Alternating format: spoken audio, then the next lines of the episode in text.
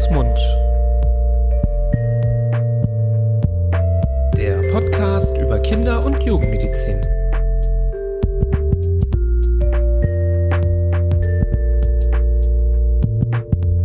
So, herzlich willkommen zu einer neuen Folge. Hallo Nipras. Hallo Florian. Hallo Florian. Aufgeregt hier heute. Ja, ich merke das schon an unseren Stimmen. Ein kleines bisschen aufgeregt. Und wenn wir aufgeregt sind, dann wisst ihr eigentlich auch in der Regel direkt, wieso wir das sind. Trotzdem, ich äh, spanne euch trotzdem kurz auf die Folter, stelle uns nochmal vor. Willkommen bei Hand, Fuß, Mund, eurem Podcast zu Kinder- und Jugendmedizin, wo wir Themen aus der Kinder- und Jugendmedizin besprechen. Du bist Florian, ich bin Nebras, wir sind Kinderärzte aus Düsseldorf, arbeiten in Düsseldorf und machen diesen Podcast, um Informationen zur Verfügung zu stellen zu verschiedenen Themen der Kindermedizin. Und ihr habt es geahnt, wenn wir aufgeregt sind, dann haben wir ein Interview, das habt ihr vielleicht schon beim Anklicken der Folge gesehen. Und heute haben wir ein Interview mit Rainer Rettinger. Hallo. Hallo. Schön, Hallo. dass Sie heute Hallo, dabei Rettinger. sein können, dass Sie die Ja. Zeit haben, um heute mitzumachen. Gerne. Und darf ich auch aufgeregt sein? Sie dürfen auch aufgeregt sein. Das ist für mich auch äh, so eine gewisse Solidarität, die mich dann wieder ein bisschen beruhigt. Schön. Wenn man Also, zusammen aufgeregt sein darf, dann geht es allen doch besser. Dann sind wir auf der gleichen Ebene. Perfekt. Genau. Ähm, Herr Rettinger, Sie sind der Vorsitzende des ähm, Deutschen Kinderschutz ähm, oder des Kindervereins, des Deutschen Kindervereins. Entschuldigung, ich bin so aufgeregt, ich verhaspel mich direkt am Anfang. Ja, macht doch äh, nichts, ich, oder? Ich wollte schon eine Rüge aussprechen, aber muss ich jetzt nicht. Sie haben sich ja selbst korrigiert. Genau. Nee, Sie sind Vorsitzender des Deutschen Kindervereins. Sie haben heute Zeit gefunden für uns, mit uns zu sprechen über das Thema Kinderschutz und das Thema, das ernste Thema der Kindesmisshandlung. Damit wollen, darüber wollen wir heute mit Ihnen sprechen. Und ja, ich wollte Ihnen direkt vielleicht initial, wenn Herr Barborn nichts dagegen hat, die Frage stellen, ob Sie kurz was zum Deutschen Kinderverein erzählen können, was die Aufgaben des Deutschen Kindervereins sind. Gerne. Also, bevor ähm, ich anfange, etwas über uns zu erzählen, eine kleine Korrektur. Ich bin nicht der Vorsitzende, sondern der Geschäftsführer des Deutschen Kindervereins. Und natürlich einer der Gründer, klar. Mhm. Nur damit das alles richtig ist. Ja, also wie kam es ähm, zu der Gründung des Deutschen Kindervereins? Wir sind sieben Freunde ähm, und sind es immer noch, trotz der acht Jahre, die der Deutsche Kinderverein besteht. Und ähm, haben uns einfach oder wollten uns damit nicht abfinden, dass ähm, Kinder derartig in unserem Land ungeschützt sind, um das mal so auszudrücken. Es geht bei uns um, um Kinderrechte, Kinderschutz, so haben wir angefangen. Ähm, und sieben Freunde braucht man eben, um einen Verein zu gründen. Dabei ist es auch geblieben, das ist auch gut so. Ähm, äh, und da sind wir, wenn Sie so wollen, eigentlich jeden Tag für unterwegs. Ähm, überlegen, wie können wir in unserem Land Kinder schützen? Wie können wir verhindern, dass die Zahlen auf so einem konstant hohen Niveau bleiben? Das bewegt uns ähm, wirklich an, an jedem Tag. Ähm, wenn Sie so wollen, äh, sind wir, wenn Sie fragen würden, was ist denn genau der Deutsche Kinderverein, dann gibt es einen Unterschied zu anderen Vereinen vielleicht. Wir arbeiten nicht mit Kindern, sondern für Kinder. Das heißt, wir denken wirklich jeden Tag darüber nach, wie wir Kinder schützen können. Also sind wir anders ausgedrückt eine, eine Denkfabrik ähm, für den Kinderschutz. Wir erarbeiten Stellungnahmen, tragen die vor den Landtagen vor, beispielsweise hier in Nordrhein-Westfalen oder auch in, in Niedersachsen. Wir sprechen mit Politikern, weil man eben auf dieser Ebene ansetzen muss, um etwas zu verändern. Dort oben werden Gesetze gemacht, Gesetzentwürfe geschrieben.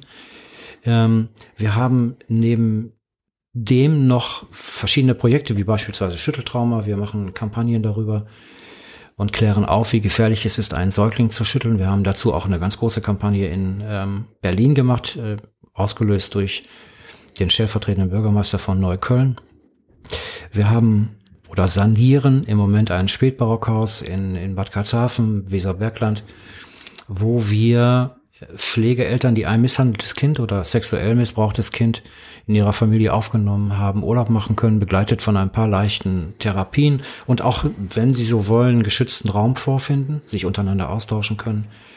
Ähm, wir haben einen Rechtsanwalt an unserer Seite, wenn man uns anruft und sagt, meistens befindet man sich in laufenden Verfahren und hat das Gefühl, das läuft in die völlig falsche Richtung, holt sich dann Rechtsberatung bei uns. Oder es kommen natürlich auch Meldungen von Nachbarn, Lehrern, die sagen, ich glaube und ich habe ein ganz schlechtes Gefühl, es könnte sein, dass dort ein Kind misshandelt oder vielleicht sogar missbraucht wird.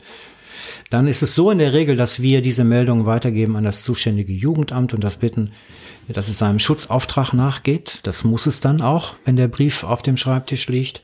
Leider bekommen wir in solchen Fällen keine Rückmeldung aufgrund des Datenschutzes. Das muss auch dringend geändert werden. Das tragen wir auch vor, dass wir sagen, es kann nicht sein, dass wenn ein Verdacht geäußert wird, der, der den Verdacht meldet, keine Rückmeldung bekommt und nicht weiß, passiert da jetzt was oder passiert da nichts. Und darüber hinaus sensibilisieren wir die Öffentlichkeit mit ähm, laufenden Kampagnen zu diesen Themen. Das ist im Groben die Arbeit ähm, des Deutschen Kindervereins, weil wir eben auch sagen, Prävention beginnt immer mit Information. Jetzt haben wir gerade schon alle erwähnt, wie aufgeregt wir sind. Ich mache jetzt gleich einen persönlichen Zwischenbericht. Ich bin überhaupt nicht mehr aufgeregt, aber das Thema, das wühlt mich so auf, dass gleich in den ersten Minuten, wenn ich Ihnen zuhöre, über diese ja ganz ähm, grundsätzlichen Dinge Ihres Vereins und, und ähm, von Ihrer Arbeit. Und ich, glaube, das ist auch ein Grund, warum wir uns dazu entschlossen haben, dieses, dieses Thema zu behandeln, aber auch nicht alleine, sondern mit, mit einem Profi sozusagen, weil es uns, glaube ich, und ich glaube fast jeder Mann einfach total aufwühlt innerlich, total bewegt. Und wir, wir arbeiten ja beide als, als Kinderonkologen, ähm, haben damit ja nicht allzu viel äh, Berührungspunkte schon in unseren in unseren Diensten, in unseren Nachtdiensten, Hintergrunddiensten, da kommt das schon vor, aber ist natürlich nicht auf keinen Fall unser, Gott sei Dank, unser tägliches Brot. Aber wir sehen so viel, natürlich so viel Kinderleid durch diese Erkrankung, durch diese Krebserkrankungen. Und ich glaube, dann ist es noch mal schwerer zu verstehen oder zu akzeptieren, dass es Kindern schlecht geht, nicht weil sie krank geworden sind, wo meistens ja niemand was dafür kann, sondern dass etwas mit Gewalt herbeigeführt worden ist, vielleicht von ganz nahestehenden Personen in deren Familie oder sonstiges. Ich glaube, das geht an, geht uns nochmal so da ist so ein gewisses, so ein gewisser Gerechtigkeitssinn, der uns das nochmal weniger akzeptieren lässt, dass, dass sowas stattfindet. Das, also war jetzt nur so ein kleiner Einwurf, weil es, ich glaube, so geht es auch vielen Personen, die das jetzt hören, da diese Episode. Es ist einfach ein ganz dramatisches Thema und meine von Anfang an meine absolute Hochachtung vor Ihnen, sich da seit Jahren damit auseinanderzusetzen und dafür einzusetzen.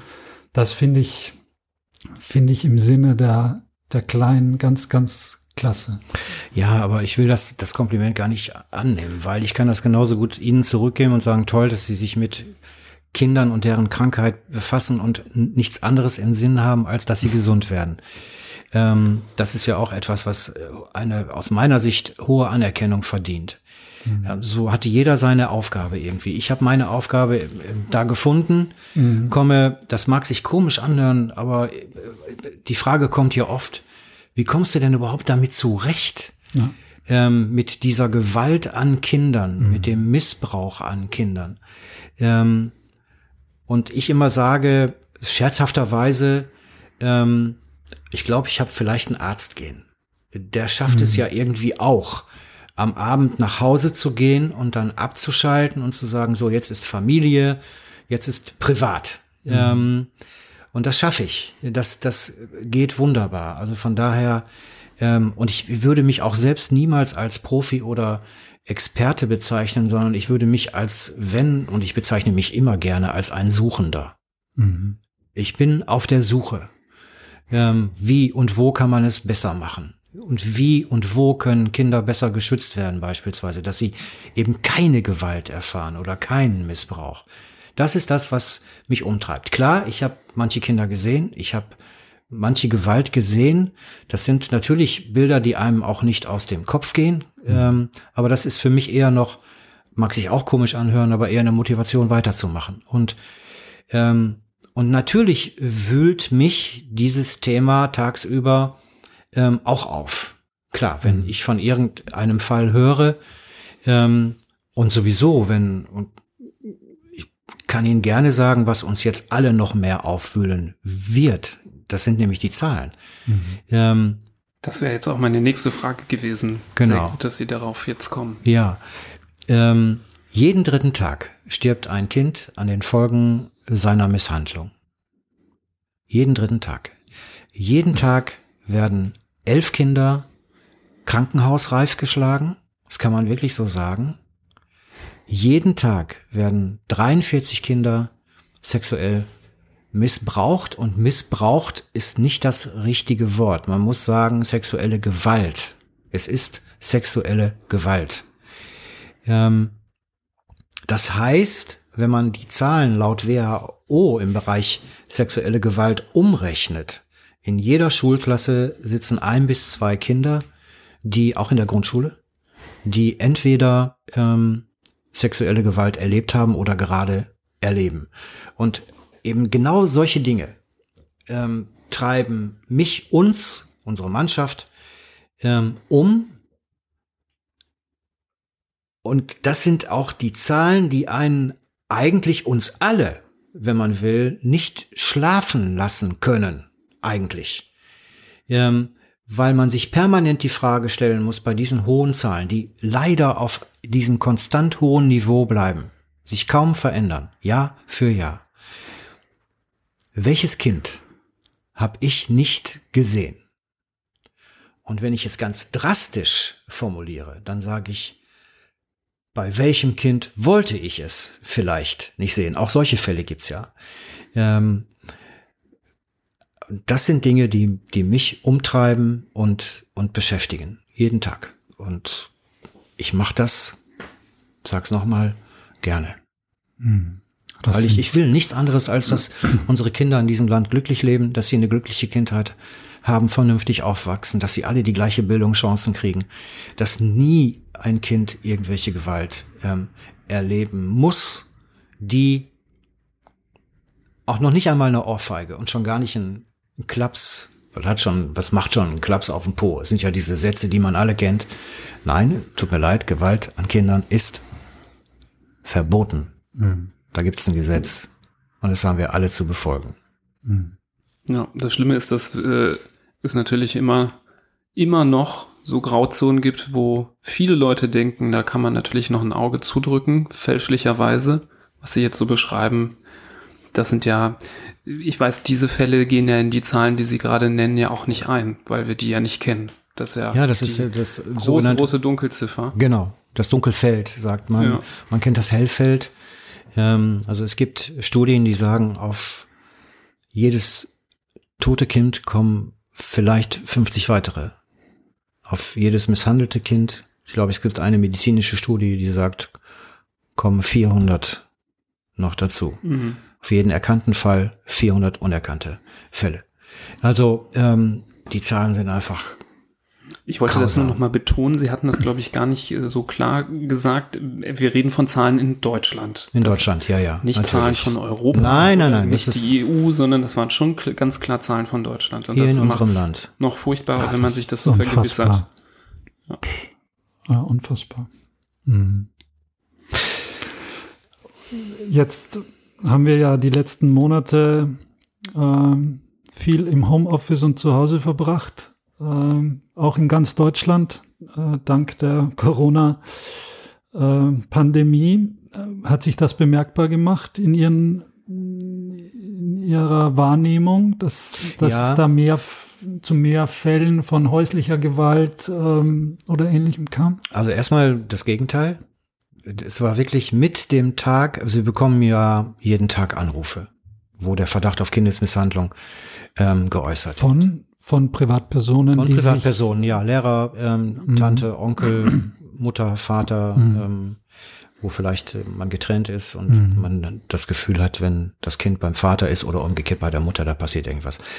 Ähm, mit dem Tag des Lockdowns war unser Telefon tot.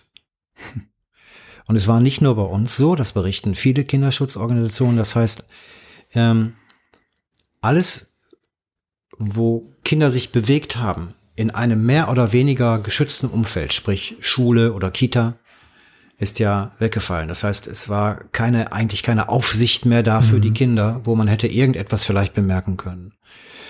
Ähm, das ist da der eine Aspekt. Der andere Aspekt ist der, dass man, ähm, es gibt Hinweise darauf, dass vermehrt Gewalt an Kindern und auch an Frauen beispielsweise stattgefunden hat, aber es gibt noch keine ähm, verlässlichen Zahlen. Ich weiß, dass die äh, Gewaltschutzambulanz in Berlin bei der Charité einen Anstieg hat.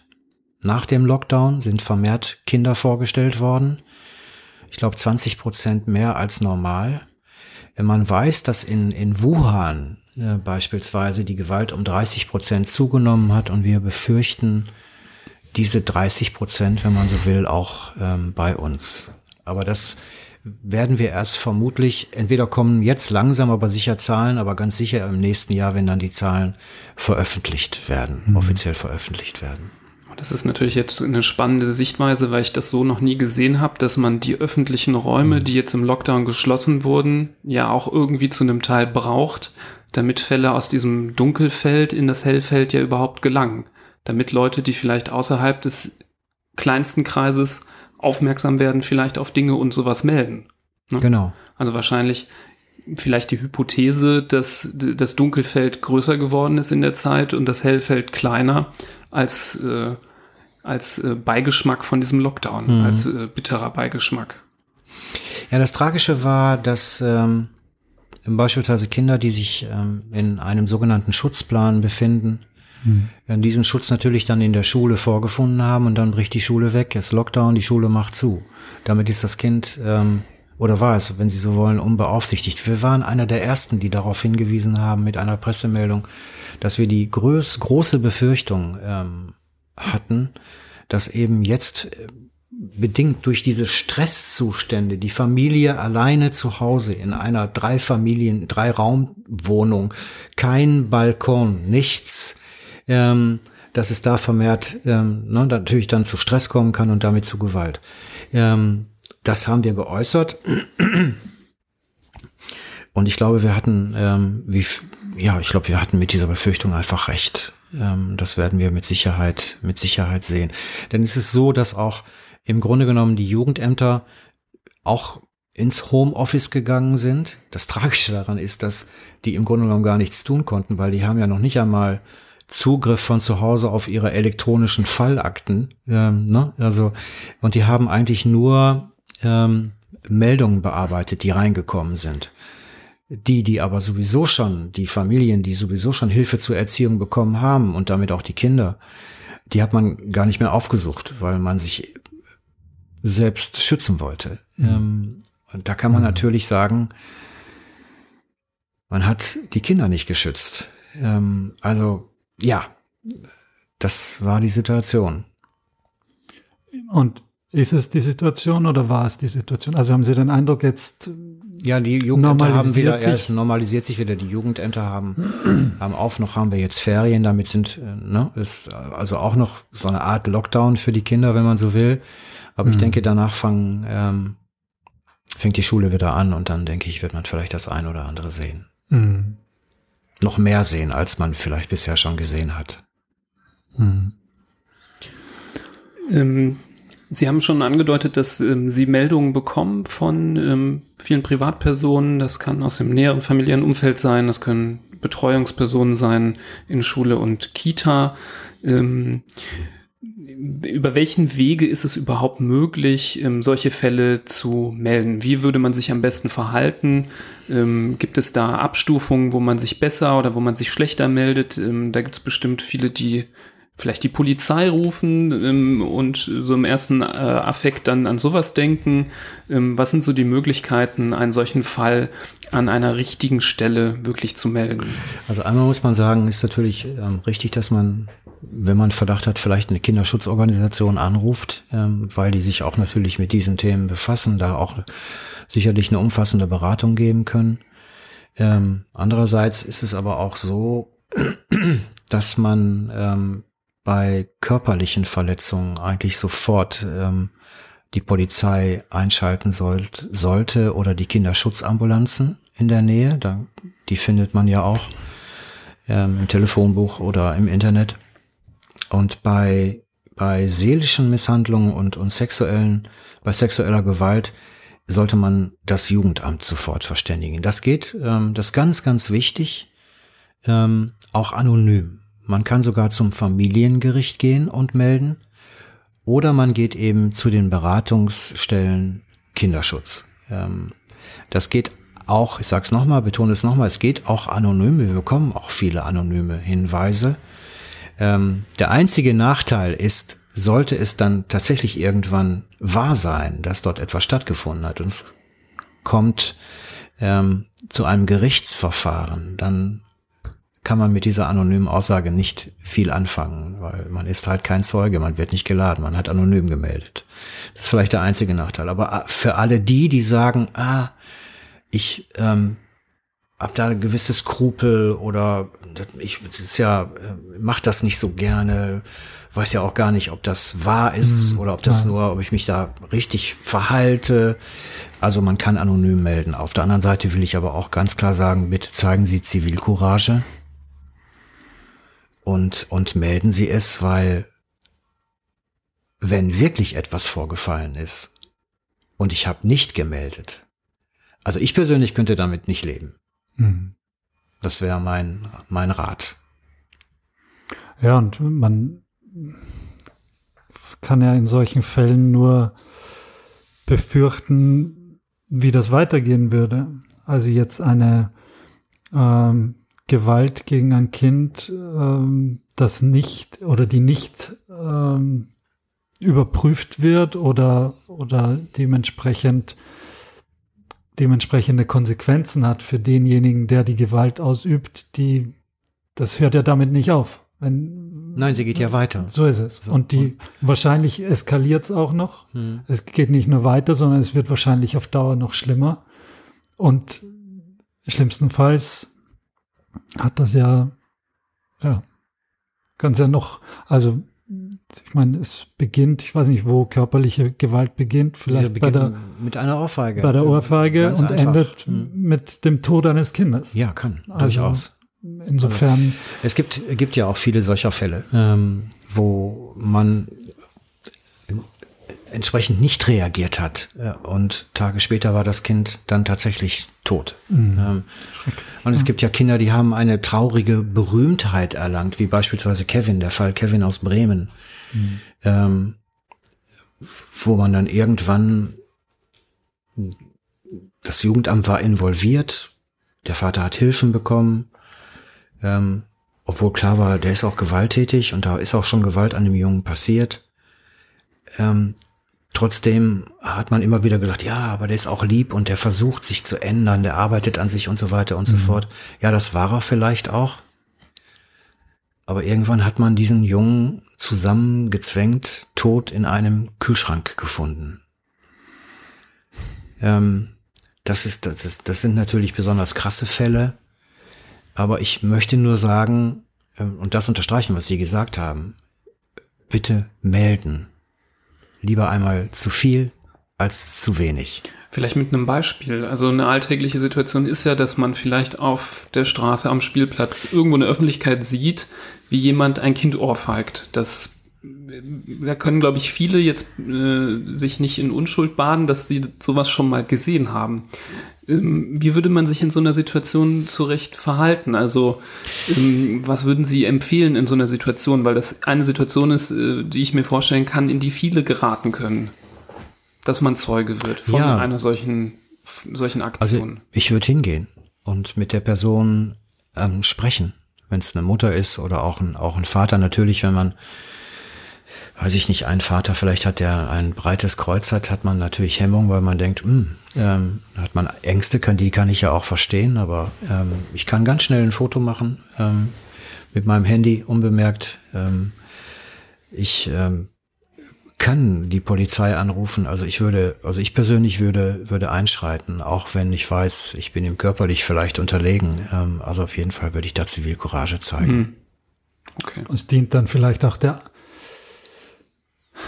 der vorerst Einschätzung, was da gerade passiert ist, weil es wahrscheinlich trotzdem einen Unterschied macht, ob ich jetzt einem, wenn ich einen Zwei-Meter-Typen damit konfrontiere, dass er gerade sein Kind geurfagt hat und der geht mich dann an, als würde er mich gleich genau, als genau. nächsten ungespitzt in den Das würde ich auch verstehen, wenn man da Angst hat. Ne? Ist, ähm. ist ein Unterschied zu dem, äh, weiß ich nicht, vielleicht ist ein Unterschied zu dem, wenn jetzt jemand sagt, oh ja, stimmt, Sie haben recht, ich, mir sind heute die mir geht's nicht gut und das ist mir jetzt passiert und ich weiß auch nicht, wie das, das ist trotzdem ein Unterschied. Ohrfeige bleibt Ohrfeige, aber es hilft einem vielleicht auch bei der Entscheidung, wie es weiter zu verfolgen ist. Ja, oder? natürlich. Also notfalls kann ich auch die Polizei anrufen. Ja. Einfach die Polizei und sage, ich habe da was gesehen. Ja. Was soll ich tun? Wie soll ich mich verhalten? Ähm, würde ich dazu natürlich auch raten. Mhm. Besonders in solchen Fällen, wenn man da Befürchtungen hat oder Angst hat. Auf jeden Fall nicht einfach sagen, okay, geht mich nichts an. Hm. Ja, das ist der größte Fehler, wenn man nichts tut, ja. wie bei der ersten Hilfe. Ne? Wenn genau. Man, wenn man gar nichts macht, macht man eigentlich alles falsch. Genau. Sondern jede Kleinigkeit kann helfen. Und wenn man Angst hat und so ein Foto macht, dann kann das vielleicht auch schon helfen, dass man das zumindest irgendwie dokumentiert und dann genau. zur Polizei trägt. Mhm. Aber wenn man jetzt nicht weiß, wie die Person heißt, dann hat man zumindest was getan. Genau. Das ist, glaube ich, ein Appell, den, der auch an die Hörer gehen sollte, den, den sich alle merken sollten, weil ich glaube, da gibt es ganz, ganz viele und da muss ich gestehen, nehme ich mich jetzt auch nicht raus, die sowas schon mal gesehen haben und dann nicht gehandelt haben. Ja, mir, mir ist in Frankreich mal was passiert, dass ähm, ich habe auf einer Bank gesessen und auf der anderen Bank neben mir saß ein junges Ehepaar mit, mit einem Säugling noch. Der Vater nimmt das, den Säugling aus dem Wagen und schmeißt ihn so in die Luft. Mhm. Und ich habe ihm gesagt, Sie sollten das nicht tun. er war Deutscher. Deswegen hat er mich verstanden, Sie sollten das nicht tun, weil die Nackenmuskulatur, das ist so gefährlich, was Sie da gerade machen. Und er sagte dann, sind Sie Arzt? Nee, habe ich gesagt, Arzt bin ich nicht, aber ich befasse mich mit solchen Themen und habe damit tagtäglich zu tun. Und dann sagte er, oh, danke, ich wusste das nicht. Mhm. Ähm, also man kann auch eine solche, auf eine solche Situation, also auf Verständnis treffen. Es muss nicht immer gleich Ablehnung sein oder man, dass man vielleicht etwas anderes befürchten muss. Ich denke, man mhm. sollte einfach mutig sein, wenn es denn geht. Mhm. Jetzt haben wir besprochen, ähm, wie es ist, wenn man ähm, live quasi mit eigenen Augen so etwas sehen würde.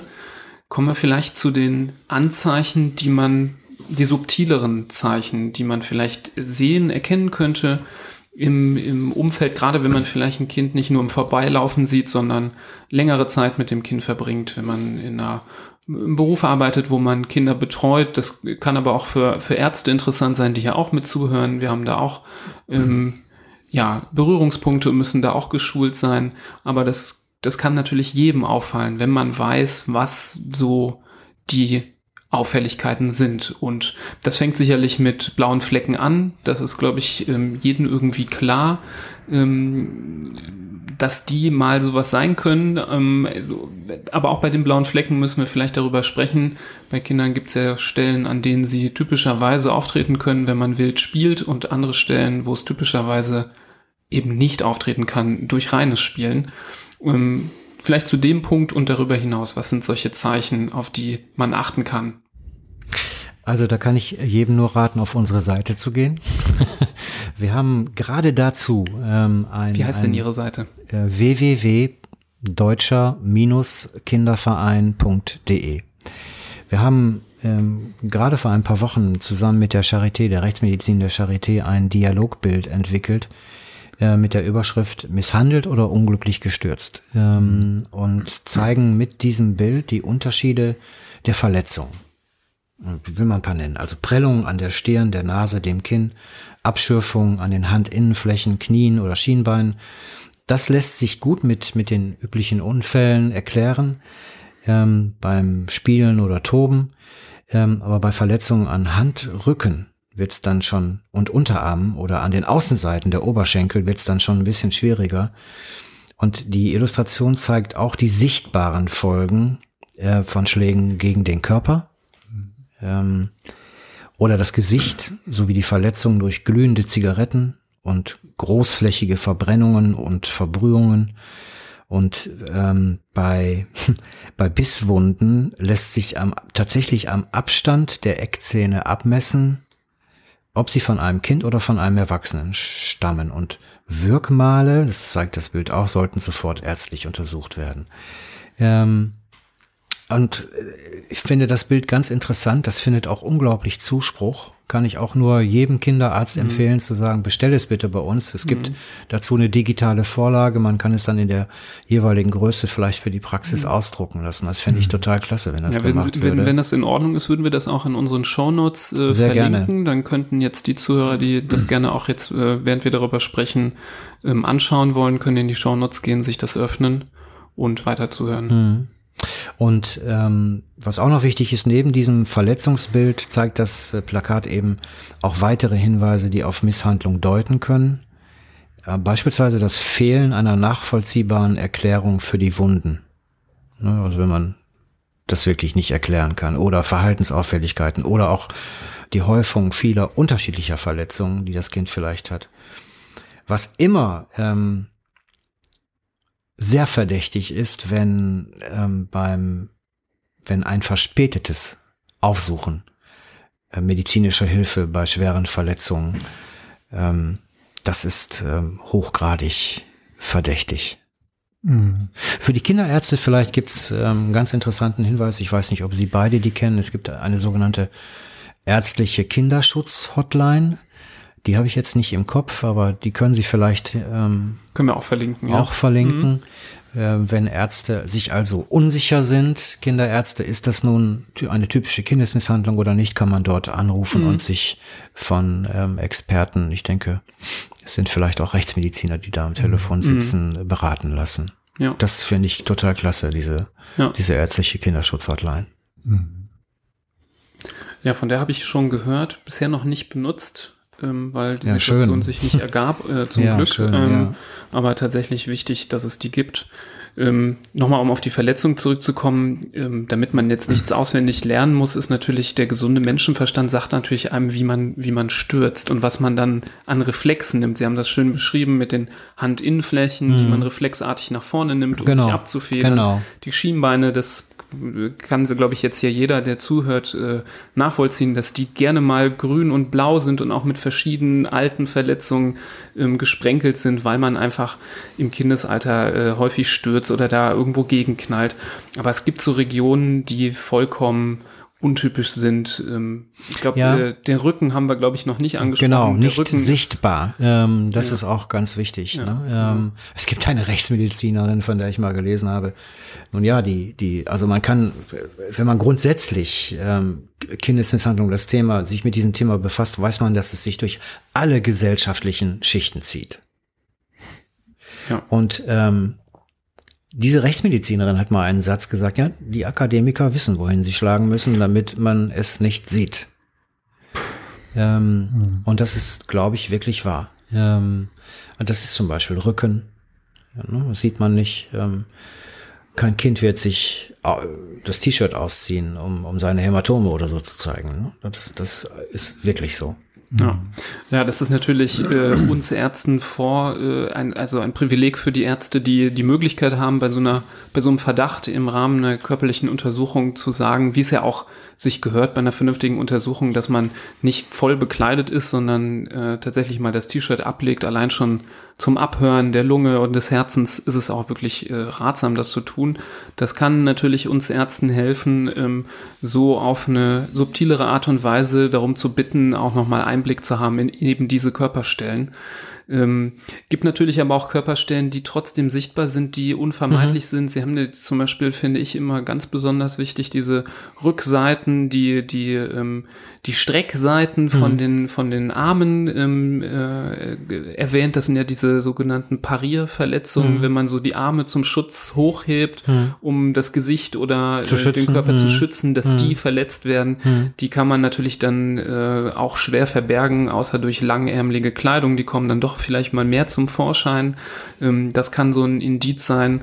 Und ähm, Verletzungen am Kopf, die so oberhalb der Hutlinie sind, so, so haben wir Mediziner das zumindest immer gelernt, die sogenannte Hutkrempenlinie, wenn man sich das so vorstellt, Hut trägt heute kein Mhm. Kind mehr, aber Mhm. man kann sich darunter was vor, oder der Cappy-Linie vielleicht so besser, Mhm. dass das auch äh, Sachen sind, die man durch einen normalen Sturz äh, vom Rad oder so aus dem Laufen auch nicht erklärt. Also wenn da oben auf dem Kopf äh, was zu finden ist, dass es immer komisch, komisch ist. Korrekt. Ja.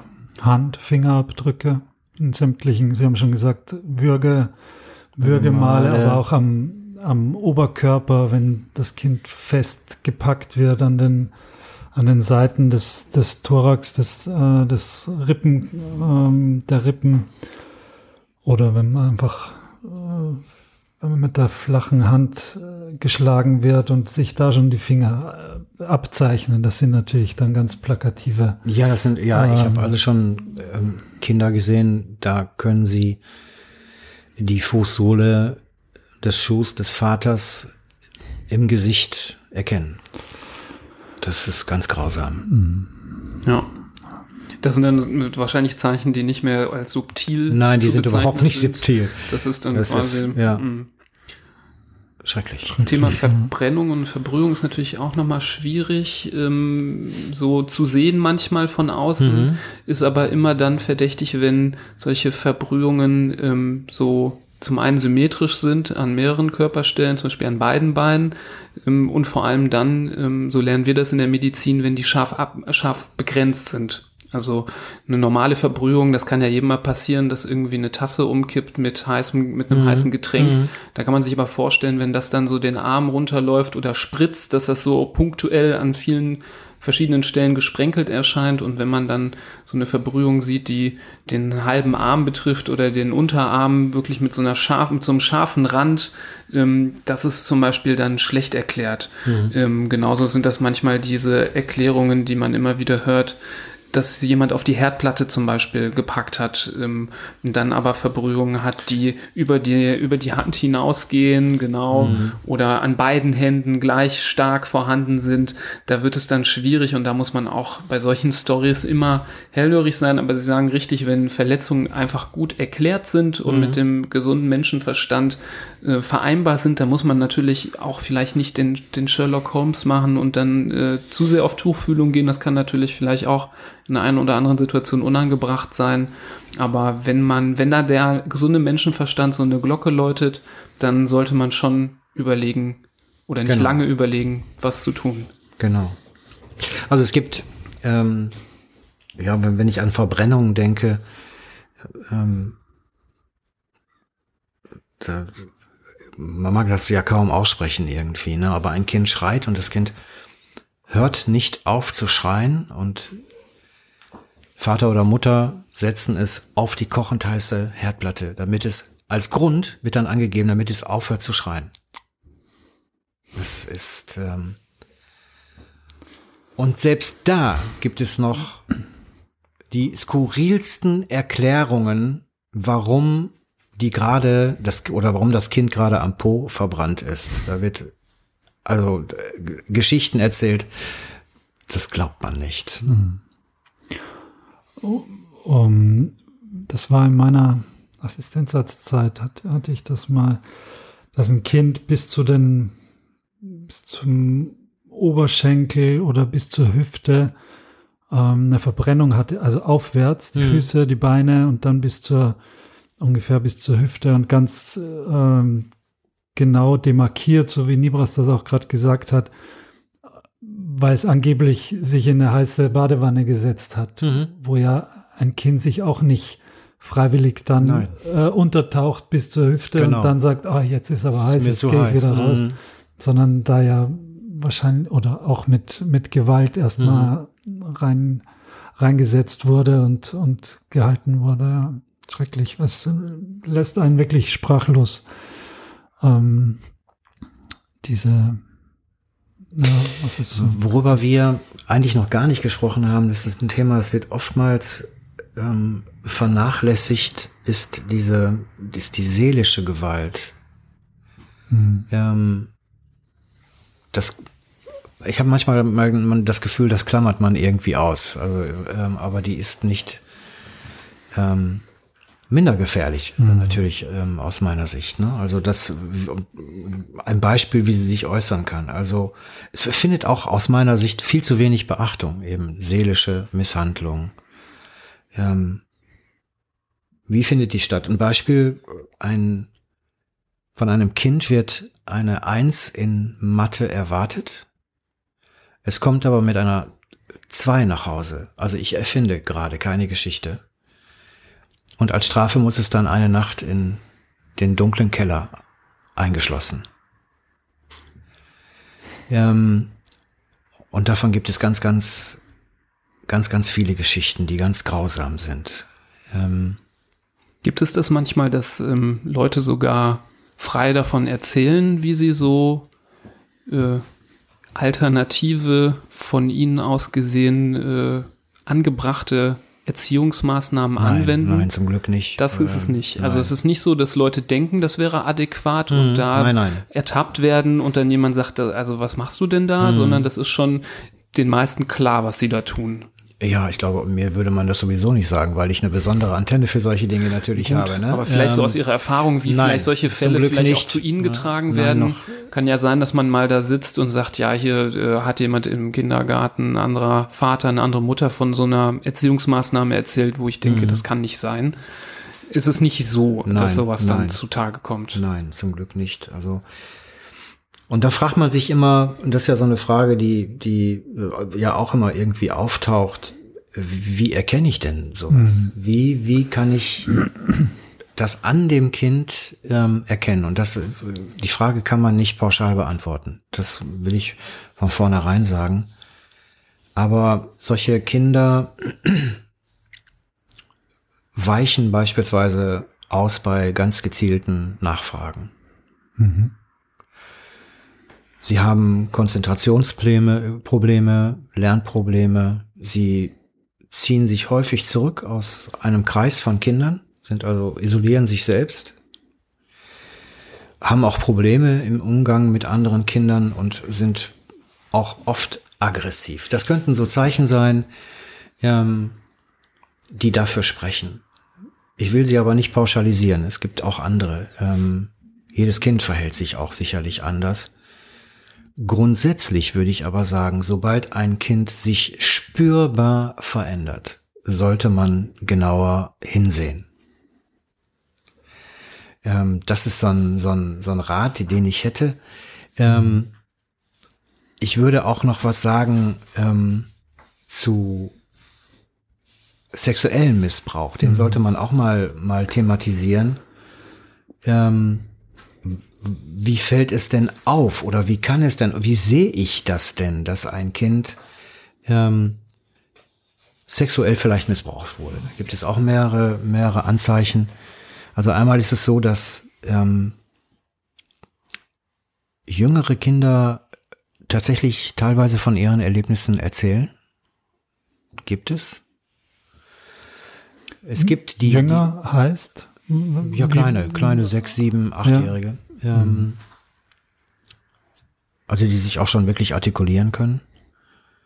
Ähm, es gibt eine Studie, aus der man oft zitiert, ich glaube, die kommt aus den USA, die ist aber schon etliche Jahre alt, wo man sagt, das Kind sendet sechs bis sieben, acht Zeichen. Ähm, und dann erst, ähm, um, damit es gehört wird. Mhm. Ähm, das würde ich jetzt so nicht unterstreichen, weil ich sage das, weil es ähm, oft gesagt wird, das Kind muss sich siebenmal artikulieren.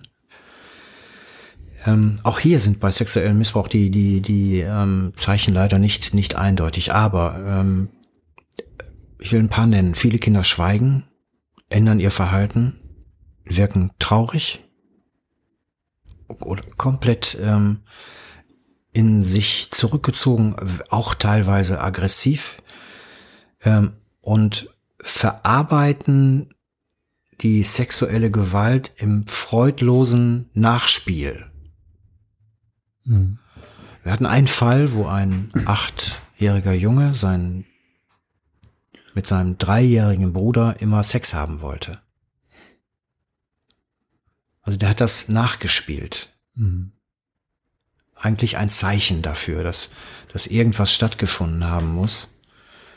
Und dauerhaft ähm, missbrauchte Kinder entwickeln die Fähigkeit, ähm, nur noch wenig zu fühlen und steigen teilweise wirklich ungewollt aus ihrem Körper heraus. Das ist also un unglaublich. Auch so eine altersuntypische Sexualsprache oder Doktorspiele, mit denen bei ähm, Erwachsenen üblichen Sexualpraktiken sollten Anlass sein, wirklich genau hinzugucken. Ähm, das gibt es.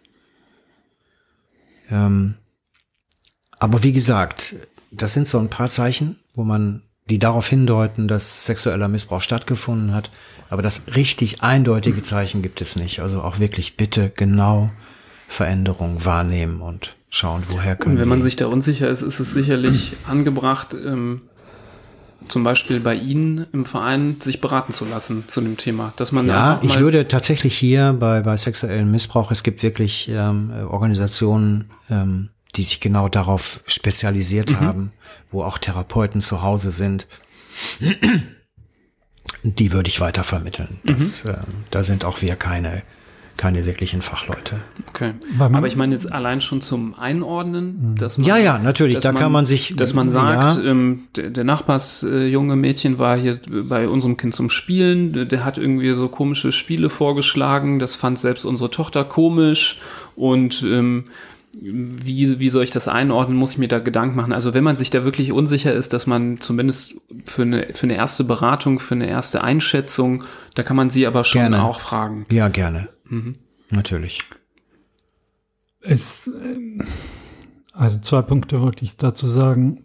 Ähm, das eine ist sowohl bei der seelischen Gewalt als auch bei der sexuellen Gewalt, aber wahrscheinlich auch bei der körperlichen Gewalt ist ja eines der Haupthindernisse daran, dass das ans Tageslicht kommt, ja so ein gewachsenes System. Das beginnt ja wahrscheinlich manchmal im frühesten Kindheitsalter und bis es dann, bis da mal jemand auf die Idee kommt, oh, wird das Kind geschlagen oder wird das Kind äh, sexueller Gewalt ausgesetzt oder sonstiges, vergeht ja meistens eine längere Zeit, wo das Kind ja auch es nicht lernt, aber wo sie mir eingeprägt wird, nichts an die Oberfläche kommen zu lassen und nichts an die Öffentlichkeit manipulativ. zu senden. Man genau. arbeitet manipulativ, genau. natürlich. Genau. Und umso schwieriger, je, je, je fester dieses manipulative System ist, desto schwieriger ist es natürlich da in den,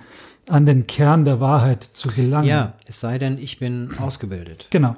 Und das war mein zweiter Punkt, hm. dass man wahrscheinlich schon beim, oder nicht wahrscheinlich, sondern sicher beim Erstkontakt mit einem Kind, das zum Beispiel sexueller Gewalt ausgesetzt worden ist, da auch schon, da dürfen einem schon keine Fehler unterlaufen, weil da kann man wahrscheinlich dieses, diesen Panzer, der vielleicht noch irgendwo durchlässig ist, dass man da vielleicht doch noch etwas erfahren kann darüber, mit der falschen Vorgehensweise wahrscheinlich auch schon auf unbestimmte Zeit so schließen, dass sich das Kind gar nicht mehr dazu ja. ähm, äußert oder gar keine äh, gar nichts mehr zu kommt, entlocken ist. Kommt auch durch die fehlende Ausbildung. Da sprechen Sie genau. ein hochsensibles Thema ein, an, ein Thema, wo wir sehr stark ähm, unterwegs sind, ähm, weil ich das auch, auch ähm,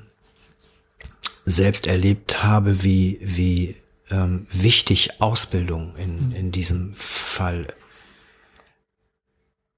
ist. Und Sie müssen sich vorstellen, ähm, oder ich haus Ihnen jetzt mal um die Ohren, Sie sind als Kinderärzte im Bereich Kinderschutz nicht ausgebildet Absolut. worden. So, Absolut. das ist das eine. Das finden Sie aber ähm, in fast nahezu allen Bereichen. Ähm, die Hälfte aller Vorlesungsverzeichnisse weist das Thema Kinderschutz nicht aus. Ein Sozialpädagoge wird heute nicht in Sachen Kinderschutz ausgebildet. und in der Sozialpädagogikstudium kommen, glaube ich, Kinder kaum vor, wenn ich mich nicht täusche. Ähm, und da sind wir wirklich mahnend mehr oder weniger oder auch bittend unterwegs. Das muss ins Curriculum. Ähm, und es, Kinderschutz muss auch interdisziplinär gedacht werden. Ähm, auch das ist, das ist wichtig. Also die, der Lehrer, der Verfahrensbeistand, der oder die Erzieherin, ähm, die insofern erfahrene Fachkraft, die ISEF, die im Kinderschutz eingesetzt wird, ähm, alle die, die beruflich mit Kindern zu tun haben, müssen im Kinderschutz ausgebildet werden. Denn wenn ich nicht ausgebildet bin, führt das zwangsläufig zu einer Fehleinschätzung. Bis hin, und jetzt wieder krass formuliert, aber ist so, Tod des Kindes. Mhm.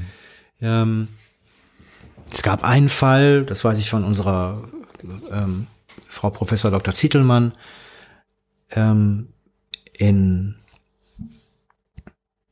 aus Frankfurt, ähm, ein Fall von ähm, einer Mitarbeiterin eines Jugendamtes, ähm, wo, glaube ich, auch ein Kind zu Tode gekommen, oder es ist ein Kind zu Tode gekommen und ähm, man konnte strafrechtlich nichts machen, weil sie vorweisen konnte, sie ist im Kinderschutz nicht ausgebildet. Sie konnte die Situation überhaupt nicht ähm, einschätzen und hat ist dann auch freigesprochen worden.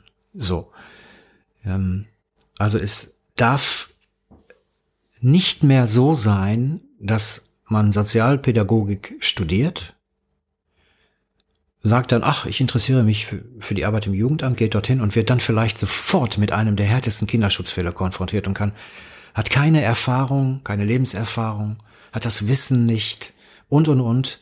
Und dann kann so etwas wirklich krass schiefgehen. Und es, es darf kein Training on the Job geben. Mhm. Punkt.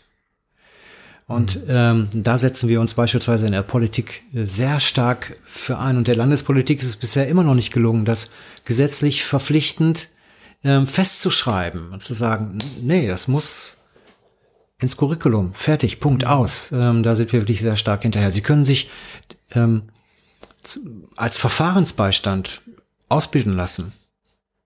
Die Ausbildung dauert, ich würde es noch nicht einmal Ausbildung nennen, das dauert acht, ist ein Seminar, acht Tage da zahlen Sie etwas dafür und dann können Sie ohne jede Vorbildung sind Sie dann der Anwalt des Kindes. Das ist, kann man sich überhaupt nicht vorstellen. Mhm. Ähm, das ist im Grunde genommen, wenn Sie so wollen, ein, ein Skandal. Und genau da ähm, muss man eben ansetzen und sagen, das darf nicht mehr sein. Ich will keine politische Meinungsmache machen, aber kann ich vielleicht da die Frage anschließen, ähm, was denn in der Politik zu dem Thema geschieht? Also Wer macht da was? Gibt es, gibt es äh, Parteien oder Persönlichkeiten, die sich da sehr stark einsetzen? Ähm, gibt es welche, die nichts machen? Das ist ja vielleicht auch interessant zu wissen, abseits der ähm, großen Themen, die so in der Medien immer wieder diskutiert werden, rund um Wirtschaft und Steuern, ob es nicht äh, da auch Hinweise gibt, wer sich einsetzt und wer vielleicht nicht so sehr.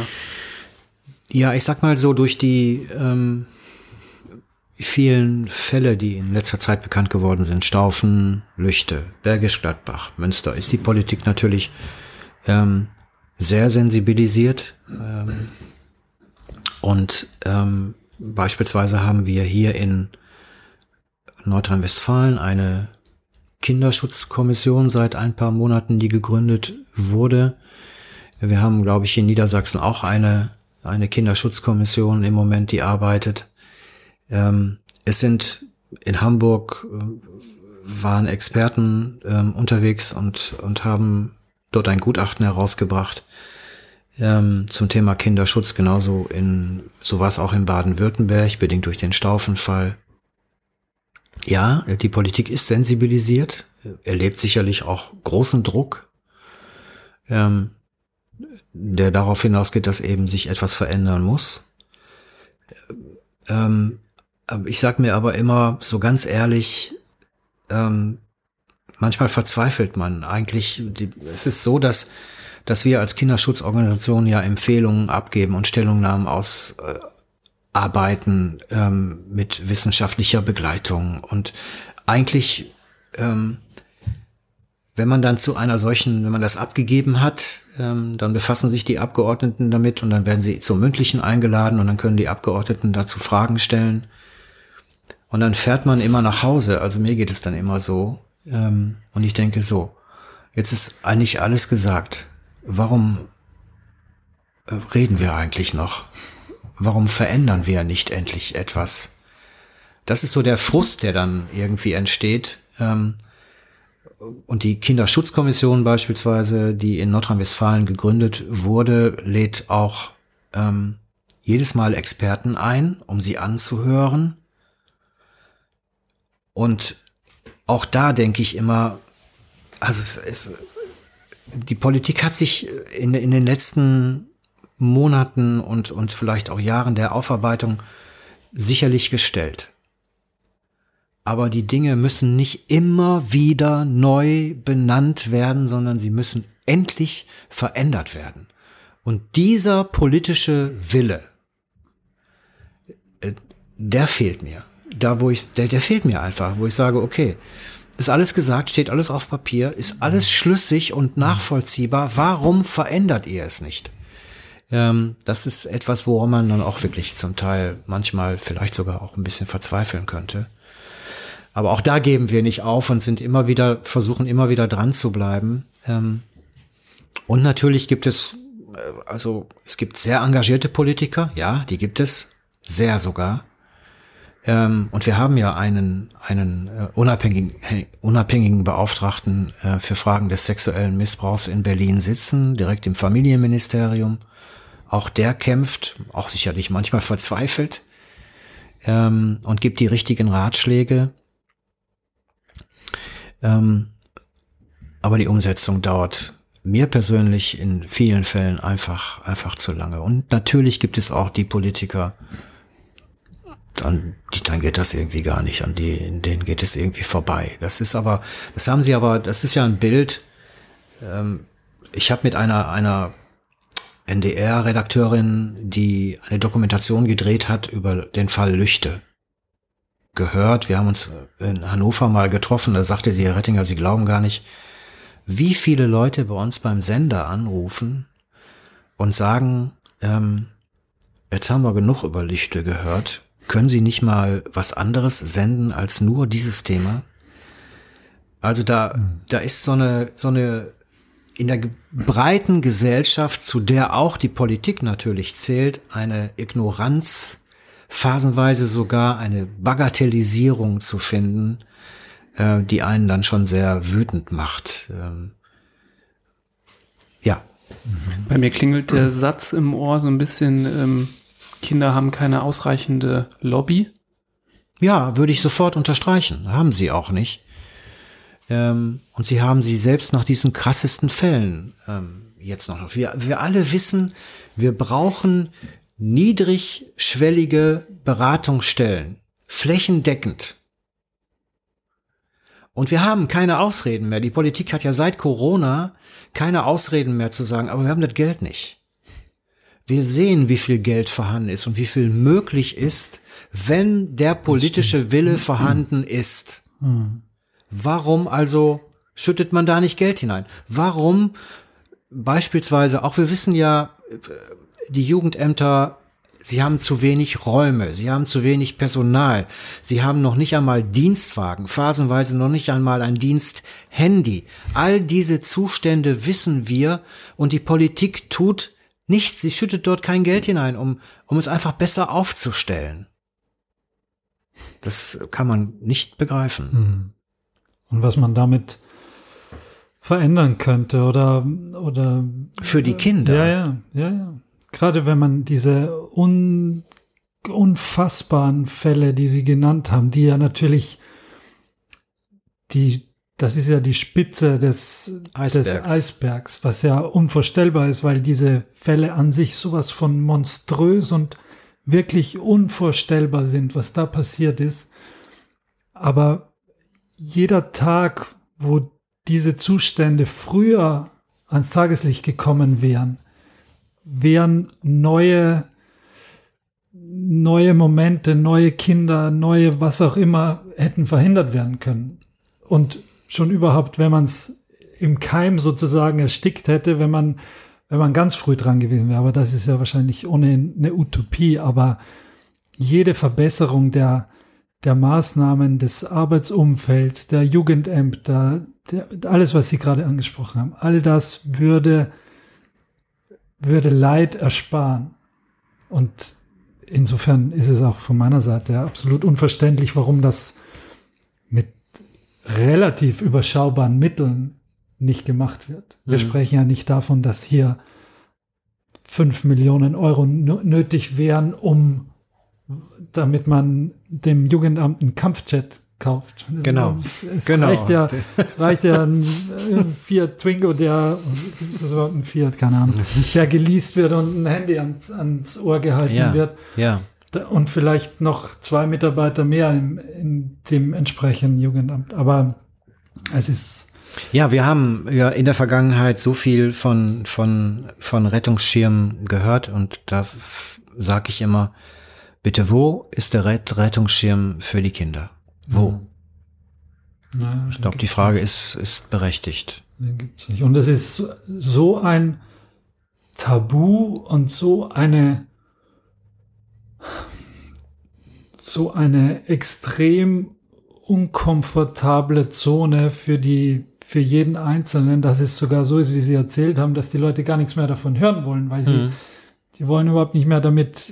Ja, es ist nach wie vor ein Tabuthema, ähm, ja. aber das darf es nicht sein. Wir müssen darüber reden. Es muss jeden Tag in die Medien, für, für mich gerne, jeden Tag, mhm. ähm, damit die Leute endlich kapieren ähm, oder die Menschen endlich kapieren, wir haben hier wirklich ein Problem. Ja. Ähm, und wir müssen uns mehr Sorgen um die Kinder machen. wir müssen sie mehr schützen. Wir müssen mehr auf sie acht geben. Ähm, also, ähm, wenn sie so wollen, ich kann es ja noch übertreiben, dann sind wir, was Kinder angeht, ein Entwicklungsland. Ja. Punkt. Ja. Das scheint so zu sein, ja. Umso besser, dass wir hier heute drüber sprechen. Ähm, ich freue mich, dass wir das äh, Thema aufgegriffen haben und auch uns hier an der Stelle damit beschäftigen und kann natürlich jeden Zuhörer ermutigen, ähm, auch nicht wegzuschalten, weil es unangenehm wird. Das ist äh, das, was vielleicht der ein oder andere manchmal überlegt, wenn er Geschichten hört, die einem ähm, ja, die einem Unwohlsein ähm, hervorrufen. Ähm, gerade wenn man dieses Unwohlsein verspürt, muss man vielleicht eben dann erst recht zuhören, um die Dinge so an sich heranzulassen, dass man sich verändert, dass man besser hinschaut, dass man vielleicht dann politischer aktiver wird. Deswegen unbedingt dranbleiben, auch für den Rest der Folge heute und mhm. auch, ähm, wenn da draußen das Thema gewertschätzt wird, es weiterzutragen an alle anderen, die es interessieren könnte. Das wäre sehr wichtig. Ähm, ich will aber auch eine Lanze brechen für all die, ähm, die, äh, die sagen, ähm, ich kann da nicht hinhören, weil das geht mir so nah. Und das würde mir keine Ruhe mehr lassen. Wie schrecklich ist das, was man da den Kindern antut. Das, dafür habe ich absolutes ähm, Verständnis. Meine Frau ist auch so. Die mhm. sagt, es ist furchtbar. Ähm, aber das heißt ja nicht, den Fernseher kann ich ausschalten. Aber meine Sinne, die sollte ich dafür nicht ausschalten, mhm. wenn ich was sehe. Das sollte man dann, das ist so der Nachdruck vielleicht ja, noch dazu. Mhm. Jetzt hatten wir gerade mm, beleuchtet, was man irgendwie tun kann, wenn man das mitbekriegt am Spielplatz, wenn, wenn man Zeuge von körperlicher Gewalt wird. Wenn wir das jetzt ein bisschen näher an, an uns einzelne Personen heranlassen und jetzt vielleicht, ich habe selbst vier Kinder, Vier, wow. Mittlerweile, seit letzter Woche vier. Glückwunsch, ja. äh, Dankeschön.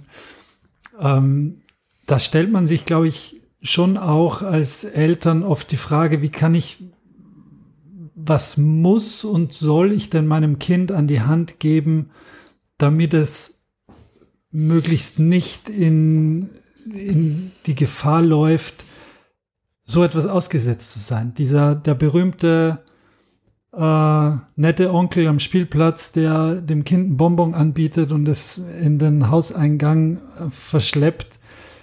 Ähm, wie kann ich denn, was muss ich dem Kind beibringen und an die Hand geben, damit es, damit es da nicht, nicht mitgeht, damit es äh, nicht am Campingplatz Mhm. landet, irgendwo in NRW oder sonst irgendwie. Mhm. Gibt es da, das ist ja schon, ich, ich habe da auch zu Hause bei mir mit, mit meiner Frau immer wieder mal Diskussionen darüber, über das,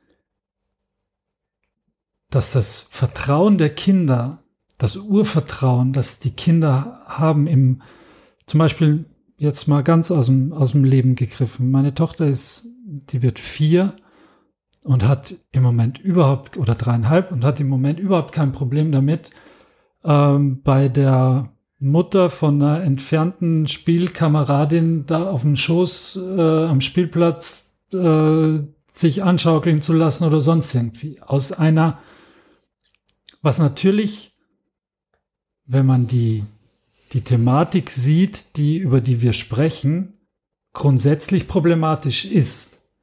Aber das Problem ist natürlich nicht das Kind, das hier ein total unschuldiges Vertrauen einem Fremden gegenüber hat. Und das ist jetzt auch kein, kein